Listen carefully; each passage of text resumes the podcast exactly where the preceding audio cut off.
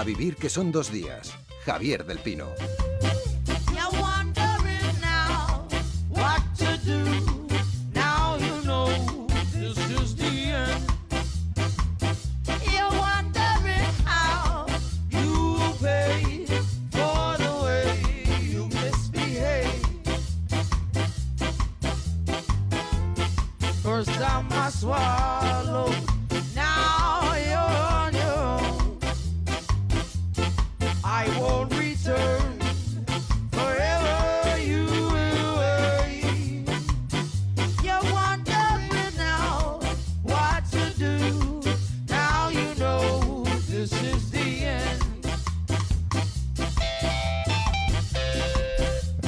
Aquí durante la semana nos eh, comenta la actualidad a través de sus dibujos. Nosotros tenemos la suerte de compartir con ellos eh, esa visión en directo cada dos sábados.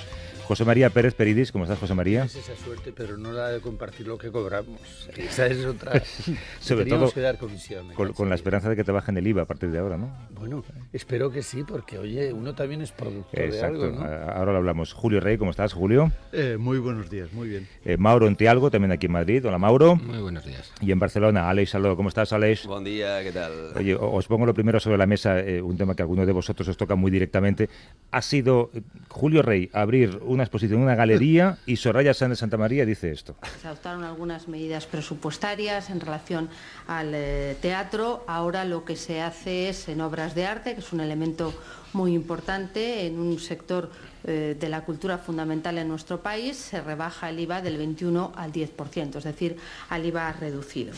Pues ya sabéis que el Consejo de Ministros aprobó ayer esa bajada del IVA a los galeristas, que el pasado 27 de octubre establecían, eh, escribían una carta quejándose al, ministro de esa situación. Eh, Alex, va a resultar que al final lo que hay que hacer, lo que tienes que hacer tú con lo tuyo de autónomos es mandar una carta. Tú mandas una carta y, te lo arreglan. Sí, no sé cómo lo ha hecho Julio, tendrá algún lobby por ahí para hacer presión. He, mirado a, Rajoy a los ojos en el plasma. y te ha devuelto la mirada. Eh, ha devuelto el IVA. y también van a bajar el IVA a quemar cosas, ¿no? Que eso lo dicen menos. las hogueras y las fallas. Hay un sector fundamental Yo creo que, fíjate, puede que la presión venga más de los marchantes de obras de arte, que son los que tienen más potencia. Y, claro, ahora viene la pregunta, ¿y el libro por qué no?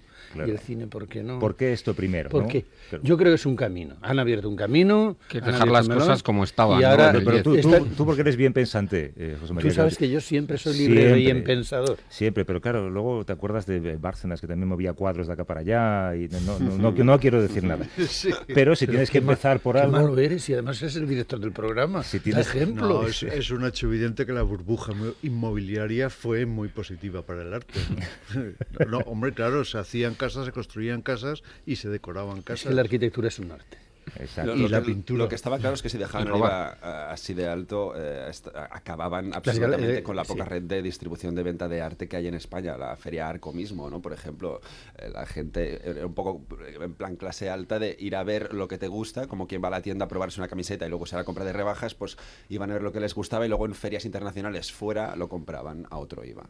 Claro, y, ahora además llega Arco, hay una, bueno, pues una acumulación de galeristas en Madrid. Arco el año pasado fue un Hombre, desastre, no, y de todas formas, el, IVA en otros países sigue estando en Europa al 6 y al 8% la venta de obras de arte, con lo que seguirá siendo. El 7 en Alemania. Claro, la, pregunta que nos hacemos todos es: eh, hombre, los sábados por la tarde, como decía antes eh, Lourdes, las colas no se forman ante las galerías. Estaría muy bien que se formaran ante las galerías, pero se forman ante, no sé, pues ante el cine, ante el teatro, ¿no? Porque, bueno, ojo, eh, director, la exposición de Dalí, que precisamente ahora se cumplieron los 25 años en el Reina Sofía ha batido récord de visitas. ¿eh? En todos los sitios, ¿eh? y en Museo Figueras tiene un excedente económico, es de la Fundación eh, de, la Fundación de Ali. ¿no? Pero eso tiene que ver un poco más con la moda, ¿no? La, Ahora, no, la pregunta también es cuánto, José María, ¿cuánto eh, le debe Madrid, por ejemplo, a Velázquez y a Goya? ¿no? Todo, y al Prado cuánto le debe. La, gran locomotora de Madrid y la, imagen de marca, todo decimos, la Torre Eiffel, en parte, dice, es que Madrid no tiene. Que Madrid no tiene. El Prado es una marca de calidad extraordinaria. Dice Londres, bueno, Londres, bueno, el Big Bang está muy bien, pero la National Gallery y, y, Florencia, pues su fiche. Entonces, realmente la obra de arte es de lo más importante, uno de los mayores referentes, junto con la literatura probablemente. ¿no? ¿Quién, el, el, gran referente de España, ¿quién es? Eh, el Quijote de Cervantes. Mm. Es una creación. Ahora eh, en muchos sitios es un, elemento tecnológico, pero desde luego los elementos inmortales, los que no se oxidan, son las obras de arte. Yo creo que es una, medida por la que felicitamos a Soraya y desde estos micrófonos le invitamos que si está en Valladolid, al lado del Pisuerga, mire el Pisuerga con los ojos claros y Ahora está en Barcelona, pero en fin. Pues allá va el allá va el para abajo. Voy a llamarla. Bueno, Alex, sí, lo eh, malo es que una cartita, ya lo sabes. Arriba, ¿no? Exacto. Que la, pregunta al final es esa, es ¿por qué esto y no otras cosas? Por una corazonada, que le dio a alguien la genialidad de estar en los despachos y no saber de, qué va la vida. Mm. Uno de los grandes problemas que tienen nuestros gobernantes es que muy pocos de ellos proceden de, de la pelea de la vida. Es decir, mm, si miras la nómina, la mayor parte, y bueno, es muy loable, pero son en España por la legislación que tenemos y no puede ser de otra manera funcionarios públicos porque no tienen retirada a la vida privada el que venga de la vida privada. Tú conoces perfectamente en Estados Unidos la gente entra entra y sale de la vida a la política mm. y aquí vas de, a, la vida, a la política y después de la política ya no hay nada. Sí, pero en Estados Unidos está bien visto ser rico antes de ser político. Aquí no está bien visto, aunque era Rodrigo Rato el que decía ¿no? que a la política hay que llegar rico porque así no tienes la tentación de... Bueno, si llega rico, aquí la tentación es de hacerte mucho más rico. Exacto. Sí, decir, Julio? No, yo creo que básicamente han tomado esta medida porque les cuesta menos al Estado. Me explico. Eh, el negocio del arte, desgraciadamente, no es un negocio... Eh, muy significativo comparado, yo que sé, la venta de ropa o entonces, bajar el IVA en el negocio del arte supone menos pérdida de ingresos. Eh, han dicho, vamos a, hacer, vamos a hacer como que ayudamos a la cultura, que es lo que nos cuesta menos. Correcto, y luego encima lo venden como una bajada de impuestos y les cuesta menos. Que luego eso es otro, ¿no? ¿Cómo, ¿Cómo, entramos todos a trapo de que hacen una rueda de prensa para anunciar que van a dejar el IVA como se lo encontraron en solo un sector y todos hablamos de ello en los medios de comunicación? Tampoco es verdad, perdona, y en cambio, cuando por ejemplo, antes estaba el 8. Estaba al 8, bueno, lo subieron al 10 y luego al 21. Que, pero sin embargo, por ejemplo, cuando han subido las cuotas ahí, que las han subido a, de Strangis, las cuotas de los autónomos societarios, en los medios de comunicación ha salido menos porque nos las cuelan por ahí de tapadín, no hacen rueda de prensa y no se o, algo más grave que es el 21% en las gafas, en los audífonos, por en los pañales, ¿eh? en el gel de baño. Una cosa, que las mías son como una obra de arte. No lo venden a bombo y Está cantado, está cantado. Mira, de aquí a las elecciones generales próximas va a haber una bajada de impuestos nominalmente tremenda, goteo, gota a gota. Hoy va a ser esto, mañana el otro, pero todo alrededor de lo que subieron. ¿Por qué razón? Porque la prima de riesgo, los cálculos del presupuesto del Estado de este año y probablemente de los futuros están hechos en función de los intereses que paga. Esa disminución de los intereses de la prima de riesgo la van a dosificar maravillosamente porque Mariano Rajoy en el empleo va a poder eh, dar muy poco. Ahora, la, la, la, última noticia. Pues han bajado el paro. bueno, sí, en la, encuesta de población. Lo que ha bajado la población activa. Es decir, los se van a Alemania, salen de España, pues eso ya no, ya no llegan a la encuesta. baja, baja aparentemente, pero hay que ir a las cuotas de la seguridad social. ¿Cuántos afiliados tenemos? Porque donde se ve de verdad la marcha de la economía es en los afiliados de la seguridad social. En cualquier caso es importantísimo también fomentar la creatividad, la, la innovación porque hay que crear también modelos de negocios donde esto sea un valor añadido y no vender los negocios eh, fuera con la única excusa de que los salarios son más bajos. Este país tiene que... La devaluación interior, que es la que se está haciendo. Pero lo que dice Julio es importantísimo. ¿eh? ¿eh? yo creo que esta llamada que está haciendo, que no es habitual en él, porque Julio normalmente... es un mm, provocador es eh, farsante. Eh, ha dicho lo fundamental. Mm, cuando se habla del nuevo modelo español, el nuevo modelo, el, nuevo modelo, español pasa por lo que dice Julio, la creatividad de los españoles, que es una virtud que tenemos, ¿eh? y no hay más que, mirar esta mesa. Que no hay más que mirar esta mesa. creatividad, que tiene que rentable, porque si no rentable. Que tiene que ser no solamente eh, empresarial, sino también artística, que es algo de lo que hablamos aquí mucho. Siempre, De hecho, comentamos muchos eventos en los que participáis, exposiciones. Eh, un sector artístico como el vuestro habitualmente tiene poco espacio en los medios. ¿no? os quiero presentar, aunque sea muy rápidamente, a un muy joven artista, recién premiado, es de Huelva, se llama Antonio Hitos, quiere un poco ser lo que sois vosotros, ¿no? Acaba de ganar el séptimo Premio Internacional de Novela Gráfica FNAC Salamandra Graphic. Antonio, buenos días. Hola, buenos días, ¿qué tal? Eres un artista de cómic, eh, eh, has hecho una novela gráfica, eh, así que un premio como este supongo que es que de repente te apunte una luz y, y a lo mejor tienes tus 15 minutos, tienes que aprovecharlos. Sí, totalmente, porque además nunca cuentas con tanta exposición cuando te dedicas a algo como el cómic, ¿no? Pero bueno, bienvenido sea porque todas estas iniciativas y esta presencia en medio nos van ayudando a, esta creciente normalización del medio que, que, vivimos desde hace unos años. Tu novela gráfica, que es magnífica, se llama Inercia. Eh, ¿Nos la resumes?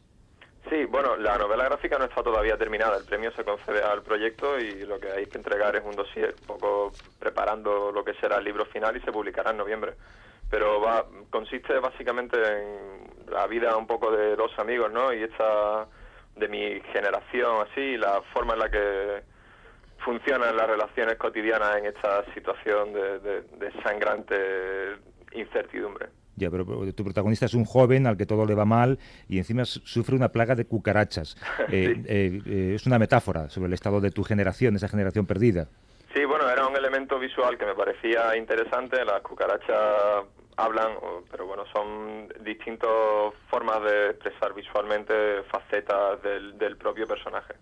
Eh, ayer el escritor... Un poco Kafka, ¿no? Eso iba a decir, sí.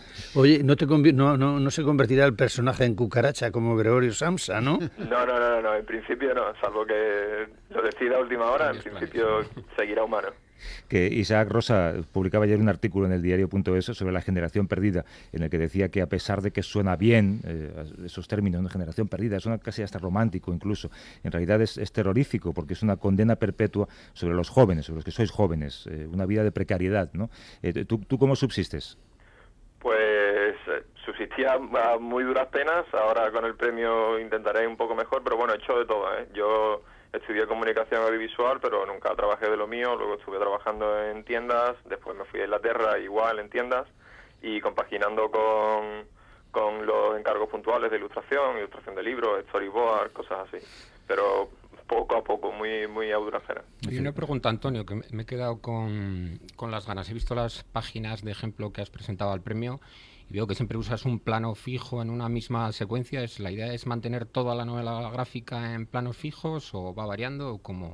Sí, salvo momentos muy puntuales eh, uso el plano fijo, sí. En parte muy influido también por las tiras de prensa norteamericanas, que fue mi primera referencia importante, pinas y cosas así, y, es mi forma natural de, que la narración fluya, y salvo en momentos puntuales sí será así. Mira, dicen, eh, eh, quienes te han dado el premio de tu estilo, dicen, por inercia eh, fluye un lenguaje radical, moderno, atrevido, tanto en las palabras como en el aspecto gráfico, con un uso frecuente de la metáfora visual, la alegoría, hay colores fluorescentes, seres humanos que se convierten en calaveras ante las porquerías que transmite la televisión, eso por supuesto no lo has tomado de la realidad cotidiana, ¿no? Hay, hay toques de ternura, hay realismo cruel. Alex, eh, ¿cómo convencemos a Antonio de que cambie de profesión? Porque con esto no va a llegar. No, no, no me lo cambies de profesión, que, que, que, a la que aparecen talentos así realmente eh, eh, hay que auparlos y cuidarlos. Yo es verdad que quería felicitar a Antonio porque me pareció un, prodigio gráfico. Me recordó un poquito al, dominio del lenguaje gráfico de Max, de hecho. bueno, Max es un súper referente para mí, ¿no? De toda la vida es uno de mis autores favoritos de aquí y de allí, de todos sitios y pues muchísimas gracias por el cumplir. No, de verdad, me, recordó el, lo que es realmente, en este caso, al contrario que lo, lo que hago yo, eh, eh, tu caso es muy puramente cómico, en un sentido de un lenguaje que no se puede explicar. Hay que verlo para entender. Sí, te agradezco mucho eso también. Me, lo dijeron el otro día y, me, me, gusta mucho porque si yo procuro usar todo, todo el potencial del cómic, que creo que es infinito, ¿no? Entonces, sobre todo la, la, fuerza que tiene la estética ¿no? sobre la palabra muchas veces debe explorarse más, sobre todo para eh, hablar de conceptos abstractos, ¿no? Los sentimientos a menudo son muy abstractos y muchas veces creo que se pierde eh, esa energía intentando hacer una traslación literal de, eso y, y el cómic tiene la ventaja esa sobre medios como la literatura, ¿no? que, es muy visual. Y además, como eh, decía Woody Allen, te ahorras una pasta en psiquiatras. No, pero es verdad, y cuando hacen, se hacen dibujos a partir y se cuenta con la simbología y los significados profundos del color aplicado de una manera determinada de la metáfora gráfica, se llega mucho más lejos por la capacidad de sugerir. Los colores sí, claro, y, de no darlo cerrado, ¿no? Una imagen puede prestarse a... Hay una polisemia y según el nivel de lector hay un nivel de comprensión. Antonio, ¿cuántos años tienes? 28. 28 años. Eh, no sé, estoy pensando que podías, te podría pedir que le preguntaras algo a cualquiera de estos maestros que tienes aquí, pero igual le preguntas en qué ventanilla se paga el IVA o, cómo, se rellena la declaración sí, bueno, por, por, suerte es un mundo aún pequeño y más o menos puedes relacionarte desde casi que empiezas con, con, talentos enormes ¿no? y gente ya veterana. Pero para mí es, es, un placer estar en antena con, con estos fieras. ¿eh? La pregunta que podía hacer es decir, oye, ¿cuándo os jubiláis alguno de vosotros y nos dejáis sitio? ¿Por qué no has hecho esa pregunta? Antonio, te deseo eh, que te puedas dedicar a lo tuyo, que yo creo que es lo mejor. No, no que te hagas rico con ello, pero por lo menos que te puedas dedicar a lo tuyo. Muchas gracias, trabajaré todo lo que esté en mi mano para conseguir el éxito. Antonio Hitos, que acaba de ganar el eh, séptimo Premio Internacional de Novela Gráfica. Un abrazo, Antonio, suerte. Un abrazo, hasta luego. Hasta luego. Eh, compañeros, volvemos en 15 minutos, ¿de acuerdo? Ahora, ahora.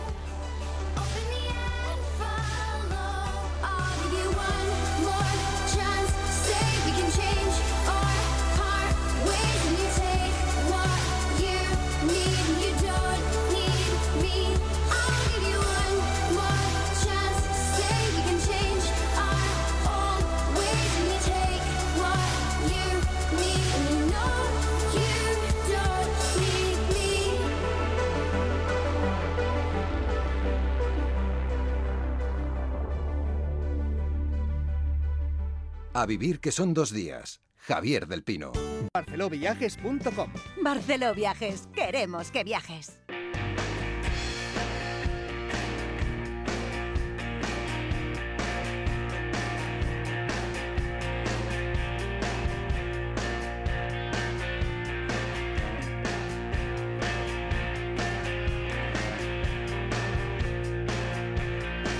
A vivir que son dos días. Javier del Pino. Street in the town I was born. I was moving to beat that I never felt before. So I opened up my eyes and I took a look around. I saw it written across the sky. The revolution starts now.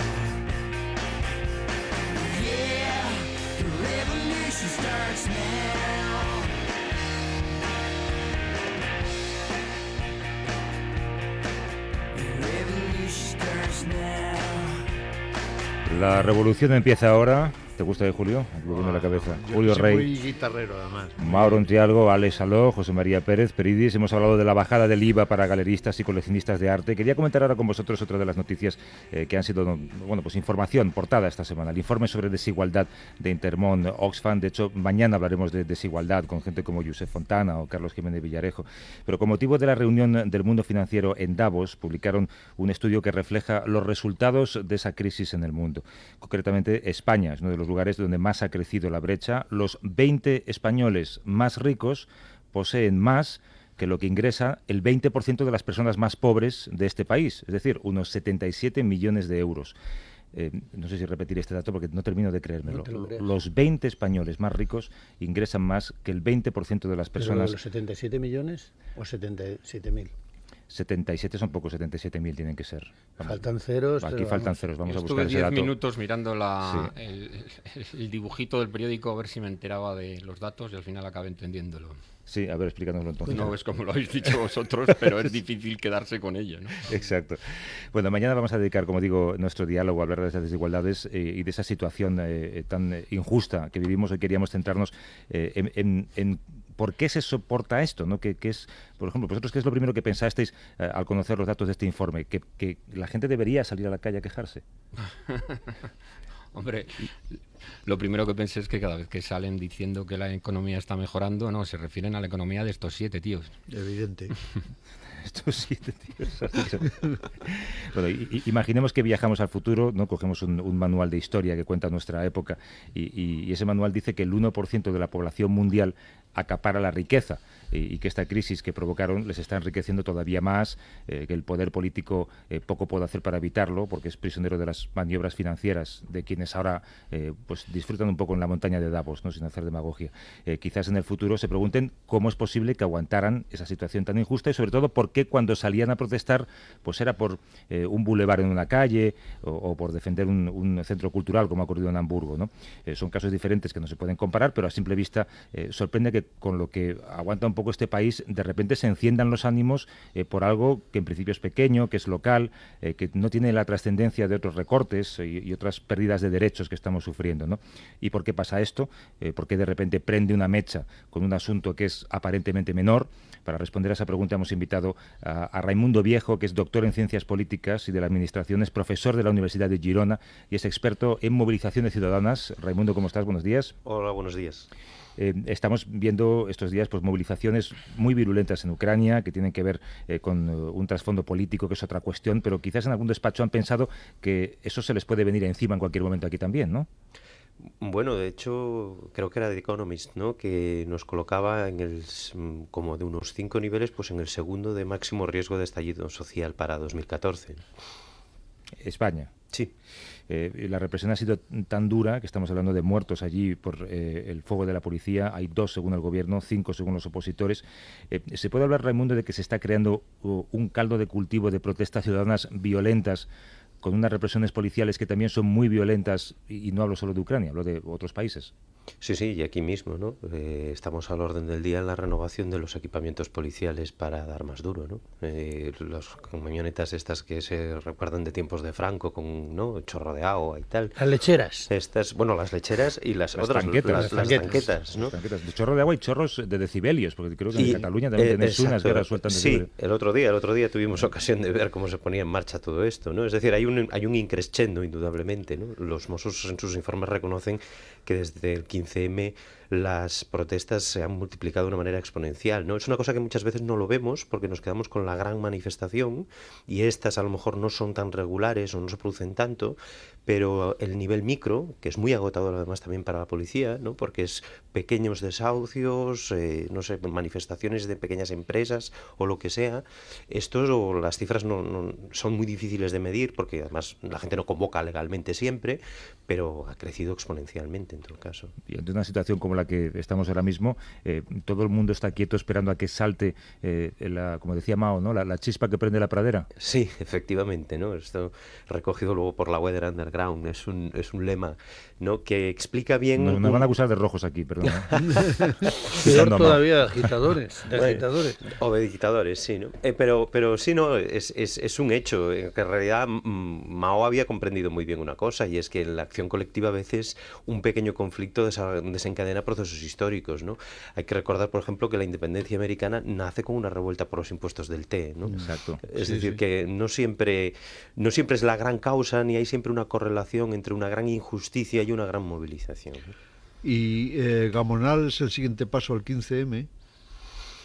Uf, eh, Gamonal viene como 200 pasos más tarde del 15M, ¿no? Es decir, ha habido las mareas, ha habido eh, aquí los procesos de independencia. Es decir, eh, nosotros estamos viviendo lo que se llama una ola de movilizaciones, ¿no? Y una ola está integrada por ciclos. Entonces se acaba un ciclo, pero luego engancha con otro, ¿no? O sea, se acaba el ciclo 15M, pero viene el ciclo de las mareas, luego se acaba este, pero entonces viene pues un ciclo de los scratches, entonces se acaba este, viene otro, ¿no? Y en cada caso, lo que se llama el repertorio de acción colectiva, es decir, cómo la gente se, manifiesta, cómo la gente se expresa el descontento, va variando, ¿no? Es decir, las formas de acción colectiva pues pasan desde una gran manifestación a de repente ser scratches, ¿no? Es decir, ir detrás de un político con la cacerola a, montarle el, follón, ¿no? Bueno, y, cómo la, digamos... Eh, la causística ¿no? o, la literatura de estos movimientos acaba siendo, yo creo, más eh, construida por los medios, ¿no? Lo que dices tú de los scratches, ¿no? Ahora se ponen de moda los scratches en los medios y parece que es lo que, lo que, va, lo que va a venir a, partir de ahora, ¿no? Y entonces yo creo que por una parte va la realidad que es muy compleja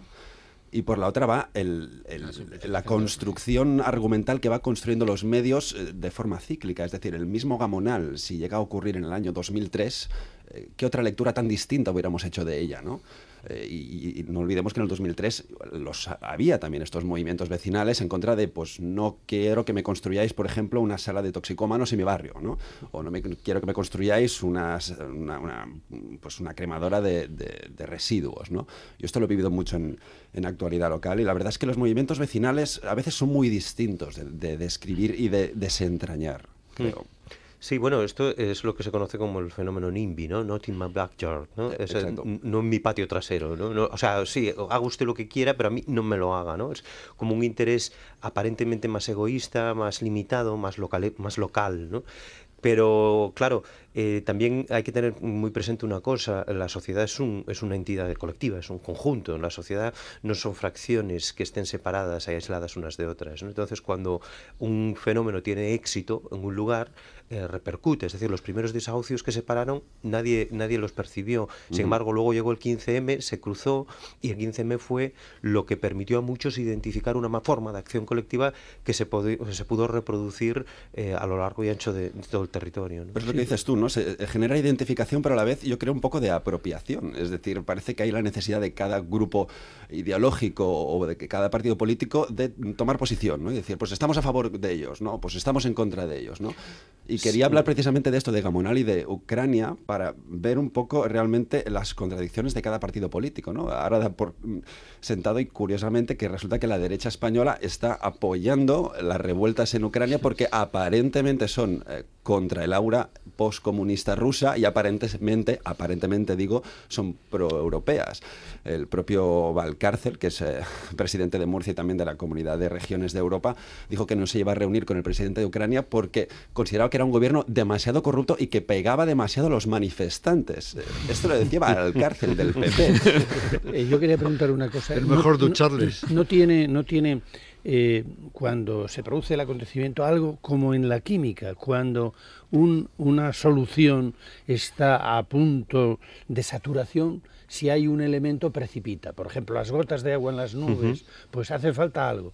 Lo local es muy un elemento de concentración, porque está la gente allí, se conocen. La comunicación entre ellos es inmediata. El problema es vivido por todos de la misma manera. Y precipita ahí el malestar general lo que hay acumulado de otras cosas, la mala leche. La gota que colma el vaso. es una forma mucho la sardina que hunde el burro y la, y la pues composición que hay detrás de, sociológica y detrás de las protestas. Por ejemplo, la gente tiende a identificar la revolución rusa o la revolución china por los discursos marxistas que luego se, se apropiaron de esos acontecimientos, pero si uno lo examina sociológicamente, los grandes procesos revolucionarios son revoluciones campesinas, de pequeñas comunidades de individuos muy vinculados, muy fuerte comunitariamente, que se veían atacados por intereses muy concretos. De ahí que luego eh, Stalin tenga que hacer el gulag y tenga que hacer eh, que ir a por a precisamente no o en China con, con el gran salto adelante y tal, eh, se tiene que ir a por esos sectores cuyas redes de solidaridad son comunitarias son tan fuertes que son esas las que hacen eh, eh, arrancar con fuerza ¿no? la, acción colectiva. ¿Y por qué cede el alcalde de Burgos? es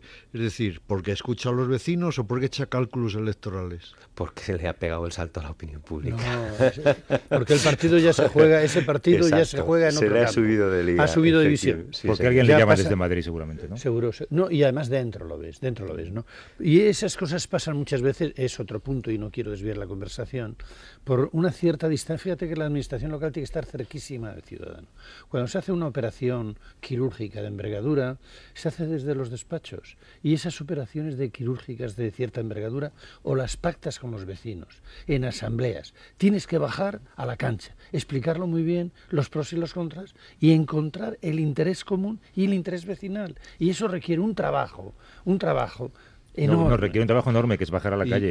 Oh, y otros políticos. igual son dos pisos. Y otros y otra clase de políticos. Bueno, pero es, eh, la clase política Pero es que es de manual, es de manual. Cualquier operación, o sea, una operación quirúrgica a una persona no, no se la puedes hacer de, cierta gravedad o de cierta envergadura si no se la cuenta el médico a él y a la familia. Y dice, oiga, esto tiene estos riesgos. Usted decide si asume el riesgo de esta operación. Entonces, en las operaciones vecinales eh, es muy pequeña. Las operaciones urbanas de la ciudad ya son de mayor índole, pero en la, en la de cierta, eh, un bulevar para tanta gente que está allí, que aparca, que tiene mm. su vida, sus intereses, ¿no? aquí en Madrid no saltó cuando la reforma del Paseo del Prado pues porque no, mm, Tita se encadenó a un árbol. Tita Cervera, porque, le, porque le pasaba por delante de la casa y, bueno, pues lo vio de esa manera. Pero podría haber saltado ¿eh? cuando empezaron a decir que iban a quitar los árboles, porque también era como la gota que colmaba Claro, pero fíjate lo del paseo de, la Castellana. Con la M30, José María? Pues la M30, pues la M30 Es que la M30 estaba lejos. Y entonces no, nos enteramos de la barbaridad. la gente decía, está pasando por ahí. tú vas allí y la verdad es que ves la maqueta y dices, quíteme, quíteme los coches, métamelos debajo y ya lo pagarán. Ya lo pagarán nuestros, ¿Eh? nuestros nietos, ¿no? Tú vas allí y es una gozada el Manzanares. No, no, no, sí, lo es, lo es. pero, ahora que lo vemos hecho. Pero, mientras Bueno, siempre las obras. y cuando lo veamos pagado, pues de puta madre. Eso no lo veremos nosotros. No, no. Eh, eh, Raimundo, me interesa el concepto de, la chispa social, ¿no? Tú hablabas de la independencia de Estados Unidos, eh, Revolución Francesa, la primavera árabe empezó por un pequeño acontecimiento en Túnez, al fin y al cabo, ¿no? ¿En España existe ese riesgo de chispa social? Bueno, eh, aquí ya hemos visto un, fenómeno de este estilo, ¿no? En el 15M la chispa es que en el momento en que se tiene supuestamente que acabar una manifestación y cada uno volverse a su casa, hay un grupo pequeñito que dice yo de la plaza no me muevo, ¿no? Y entonces a raíz de ahí eh, las plazas empiezan a llenar, a llenar y, el ciclo progresa de una velocidad extraordinaria. Pero, pero hablar de chispa social y todas las manifestaciones, eso, eso es una, no es una chispa. Lo de Cataluña es un incendio. Bueno, es que ahora estamos en un incendio de, desde hace Eso no es una chispa. ¿eh? Eso es, yo no es, es una chispa en Burgos. ¿A, qué te refieres, no, eh, ¿Cómo? A lo de la independencia. Ah, es decir, ah, eso es una chispa. Ah, no, no, eso es una chispa, un chispón, porque yo no me imagino esta situación sin esta crisis. No me la imagino. No, está claro, además, eh, también aquí, sin embargo, yo, apuntaría a algo que nos, se nos suele escapar, ¿no? Y es la responsabilidad del propio régimen político en provocar esto, ¿no? Eh, hay un concepto que usamos mucho al estudiar los movimientos sociales que se llama estructura de oportunidad política, que suena, suena muy, así como muy abstracto, pero en realidad es una cosa muy sencilla. Ahora nunca. Que es, sí, es cuando los que mandan se pelean entre sí, ¿no? Es decir, cuando de repente la gente dice, uy, ahora están divididos, si ahora están divididos podemos hacer algo porque podemos sacar algo, ¿no? De, la, mm, de, la, acción colectiva. Entonces, claro, cuando de repente, por ejemplo, ¿no? ¿por qué hay todo este proceso en, Cataluña? Bueno, cuando la sentencia del estatut se hace con un tribunal, ¿no? es decir, con un poder judicial, cuyos cargos, eh, algunos buenos estaban muertos y todos, no se había renovado, eh, cuando había unas escisiones clarísimas entre el Poder Judicial y un Poder Legislativo que en, las Cortes o aquí en el Parlamento había aprobado una cosa. Es decir, cuando la gente percibe, dice, eh, no hay un discurso único desde arriba, no hay una posición clara y definida. ¿no? Entonces, lógicamente, esas disensos, esas divisiones ¿no? entre, entre las élites gobernantes son percibidas por, por quienes inician las campañas y las ponen en marcha, dicen, bueno, este es un buen momento para invertir todo nuestro capital político en, en que la gente se mueva. ¿no? Eh, y, ahí es cuando finalmente se acaban produciendo. ¿no? Fijaros que eh, yo siempre pongo un ejemplo muy, muy, significativo. Eh, un poco antes del 15M había tenido lugar el 7 de abril. El 7 de abril fue Juventud Sin Futuro quien hizo una manifestación. Sin embargo, no sucedió nada. ¿Por qué no sucedió nada? Bueno, pues porque el 15M estábamos en plena campaña electoral. Eh, luego, paradójicamente, el Partido Popular gana las elecciones el 20 de noviembre con una mayoría absoluta y entonces de repente ahí claro, se produce esa, ese, ¿no? esa unidad del poder político al nivel del, Estado, pero sin embargo en Cataluña nos encontramos con una situación de eh, adelantamiento electoral, inestabilidad, fragmentación del sistema de partidos, etcétera, ¿no? Es decir, y no por casualidad es ahí donde se acaba produciendo la, acción colectiva. ¿Tú, crees que un, síntoma de que el gobierno tiene miedo a un estallido social es que eh, legislen para reprimir con mayor dureza las concentraciones? Evidentemente, es decir, eh, tienen, eh, digamos que en la acción colectiva es cíclica, no se mueve como a lo largo del tiempo, es una especie de, interacción entre quien eh, protesta y quien reprime. aquí hay una cosa que, que, el gobierno está haciendo, ¿no? y es decir, vamos a elevar el coste de participación en la acción colectiva eh, tanto si es efectivo y real como si es puramente propagandístico y subjetivo. Muchas veces, por ejemplo, se dice, vamos a prohibir que las redes sociales convoquen manifestaciones. Y dice, bueno, eso, sencillamente no es viable en términos constitucionales. Pero, campo, está más caro el kilo es, violación, es violación de la esfera privada. Es decir, si yo tengo una cuenta de Twitter mía, mm, yo tengo un Facebook mío y yo en mis comunicaciones privadas, porque es un espacio privado, eh, le digo a alguien, oye, hay una manifestación en tal sitio, eh, el gobierno sencillamente no puede dar, digamos, la patada en la puerta de mi Facebook a entrar, eh, investigar mis, mis opiniones. Bueno, pero se, tipifica como, yo que sé, apología de la sublevación, yo que sé. Sí, pero tiene que, tiene que entrar en la esfera pública. Es decir, tienen que ser mensajes emitidos en la esfera pública, pero no entre personas privadas. es que el carácter de la red social aquí es precisamente lo que está generando tantos problemas. ¿no? pero yo, yo insisto en, lo de, en, el hecho de que haya cedido al alcalde de Burgos. ¿Eso no contradice todo lo que estás diciendo? Eh, bueno, es que el, el, el, problema es de Burgos, es decir, eh, y, se le, digamos que se, es mejor presentar que a nivel local hay eh, ganas de razonar, de ser tolerante, de resolver los problemas en diálogo con la gente, es el rostro humano, digamos, pero después tenemos un poder central ¿no? en, el gobierno de Madrid con mayoría absoluta que ese no, tiene que ceder ni agua. Julio, Pero no, no, pero hemos llegado a la conclusión de que el alcalde de Burgos estaba teledirigido desde el gobierno central. No, vamos a ver, cuando hace el Boulevard estaba en el ámbito de su competencia. Yo solo... Cuando el problema le pasa a la esfera superior, la esfera superior le dice, oye tío, ¿qué, ¿qué estás haciendo? El coste lo pago yo en orden público y es contagioso. Para eso, porque por ahí nos, nos puede entrar una gorda. Es decir, que eso es contagioso. Hay que parar el virus. eso es evidente, pero digo, ¿no se contradice con el hecho de comprar más tanquetas? No, todo lo contrario. Hacen falta las tanquetas para todos los sitios. Cojonar, pero igual no las quieres usar. No, y si las, no, pero las quieres usar poco porque igual el incendio se aviva porque se las te va la mano, de agua son de gasolina. Claro. También aquí hay una cosa que es muy importante. Nosotros vivimos sistemas de gobierno multinivel, es decir, que desde el nivel más bajo local hasta el nivel de la Unión Europea eh, que, afecta a Ucrania, por ejemplo, ¿no? Mm. Eh, nos encontramos con modulaciones que se van adaptando. ¿no? Entonces, es como la, patata caliente va saltando de piso y, lo que tenemos es un sistema de gobierno muy complejo. La gente se cree que, eh, de hecho, por ejemplo, lo de la independencia de Cataluña, cuando uno lo analiza desde, desde el punto de vista politológico, ¿no? te parece surrealista muchas veces, pero dices, le están ustedes pidiendo a Madrid lo que Madrid no les puede dar porque no está en Madrid. Es decir, que si vamos a hablar de deudas, si vamos a hablar de ¿no?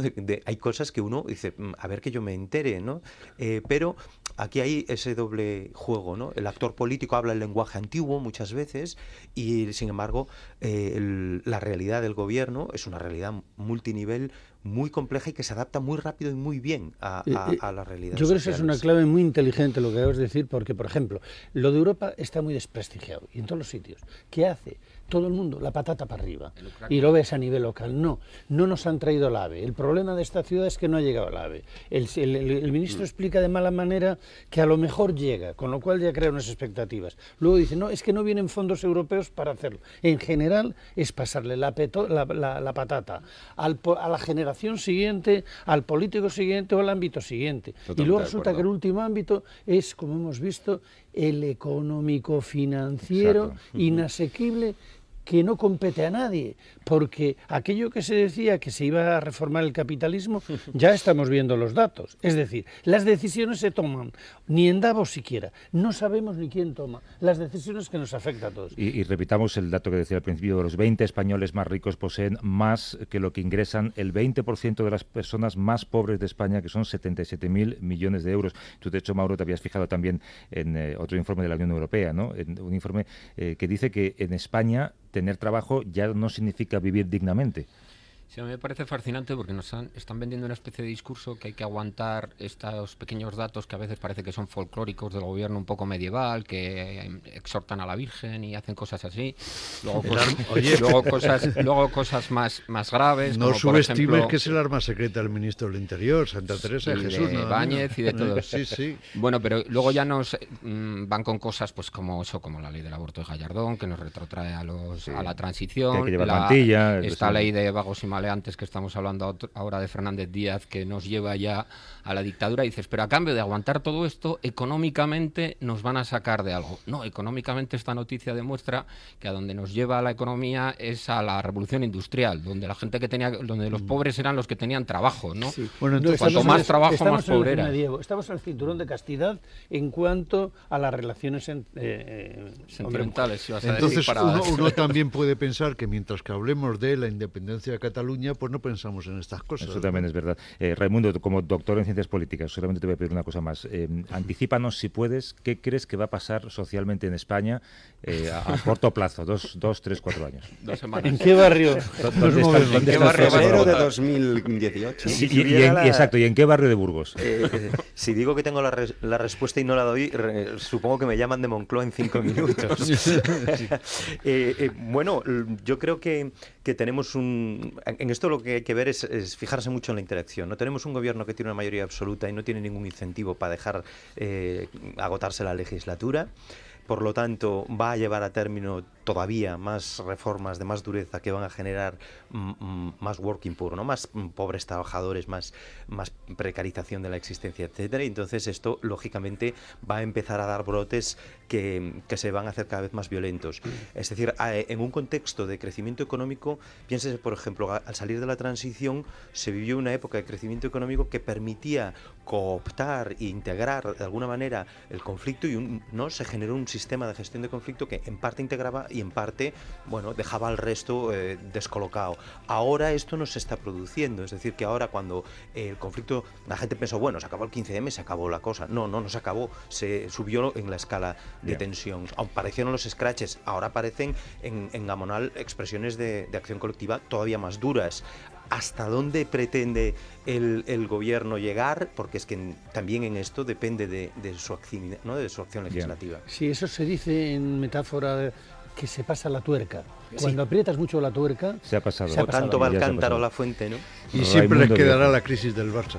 Raimundo Viejo, doctor en Ciencias Políticas y de la Administración, gracias por venir, un abrazo. Gracias a vosotros. Y a vosotros, José María Pérez Peridis, Julio Rey, Maro Entrialgo, Alex Saló, un placer como siempre. Chao. Adiós. A vivir que son dos días. Javier del Pino.